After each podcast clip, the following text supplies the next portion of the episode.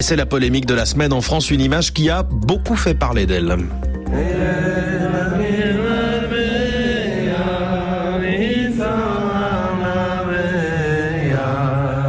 Des chants religieux et une bougie allumée par le grand rabbin de France pour lancer la célébration de la fête juive de Hanouka. Ça n'aurait pas choqué si tout cela ne s'était pas passé au palais de l'Élysée en présence du chef de l'État, Emmanuel Macron, accusé depuis par une partie de la classe politique d'atteinte à la laïcité, principe fondamental de la République depuis la loi de 1905 sur la séparation des églises et de l'État. Le geste a surpris jusqu'au président du CRIF, le Conseil représentatif des institutions juives de France. C'est pas la place euh, au sein de l'Élysée euh, euh, d'allumer une bougie de Hanouka parce que l'ADN républicain, c'est de se tenir loin de tout ce qui est religieux. Depuis 1905, les Français juifs ont toujours considéré la laïcité comme une loi de protection et une loi de liberté. Et tout ce qui affaiblit la laïcité affaiblit les juifs de France. Et face à la polémique, Emmanuel Macron ne dit avoir aucun regret. Le président évoque un esprit de concorde, rappelant notamment que les autres cultes étaient invités ce soir-là aussi à l'Elysée. Le débat est en tout cas l'occasion de regarder les liens entre État et religion dans quatre autres pays. Notre tour du monde des correspondants qui commence en Suède l'un des pays les plus séculiers du monde. La croyance en Dieu y est faible, les églises peu fréquentées. Pourtant, Carlotta Morteo, la séparation de l'église et de l'État n'est intervenue qu'en 2000. Oui, finalement, la société suédoise s'est éloignée de la religion plus vite que les institutions. L'État subventionne toujours d'ailleurs une quarantaine de communautés religieuses, chrétiennes, musulmanes, juives et bouddhistes. Et l'église luthérienne de Suède, longtemps religion d'État, dispose toujours d'un statut particulier puisqu'elle peut lever un impôt clérical. Les Suédois ne sont pas obligés de le payer, mais ils sont toujours 55% à le faire, en grande partie parce que l'Église de Suède est très connue pour être la plus grande institution caritative du pays, avec de généreux programmes d'aide en Suède et à l'étranger. La Suède est une société très métissée, multiculturelle, où les fonctionnaires ont le droit de porter des signes religieux distinctifs, le voile, la baya, la kippa ou la croix.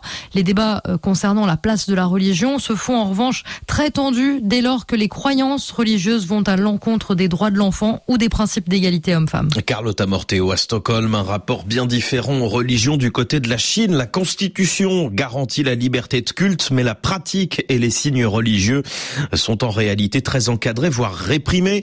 Dernier exemple en date, Stéphane Lagarde, des gobelets à l'effigie de Bouddha retirés Le thé, ses produits dérivés, tasses, magnètes pour frigo, issus d'un partenariat avec un grand musée de la céramique, sont restés moins d'une semaine en vente. Visiblement, la figure du Bouddha s'envoie classique dans la peinture traditionnelle chinoise, posée sur les gobelets d'une célèbre marque de thé au lait, n'a pas été du goût des censeurs. Le 1er décembre, cinq jours après sa sortie, inspection du bureau des affaires ethniques et religieuses de la ville de Shenzhen, où se trouve le siège de la société.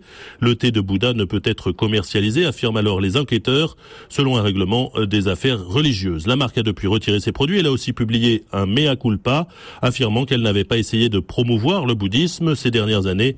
Des croix d'église, des minarets ont été ratiboisés au nom de la préservation de l'ordre public en Chine. Stéphane Lagarde, Pékin, RFI. Aux antipodes de la laïcité, direction le Maroc où l'islam est la religion officielle de l'État. Le roi Mohamed VI est considéré comme le commandeur des croyants, y compris des juifs et des chrétiens.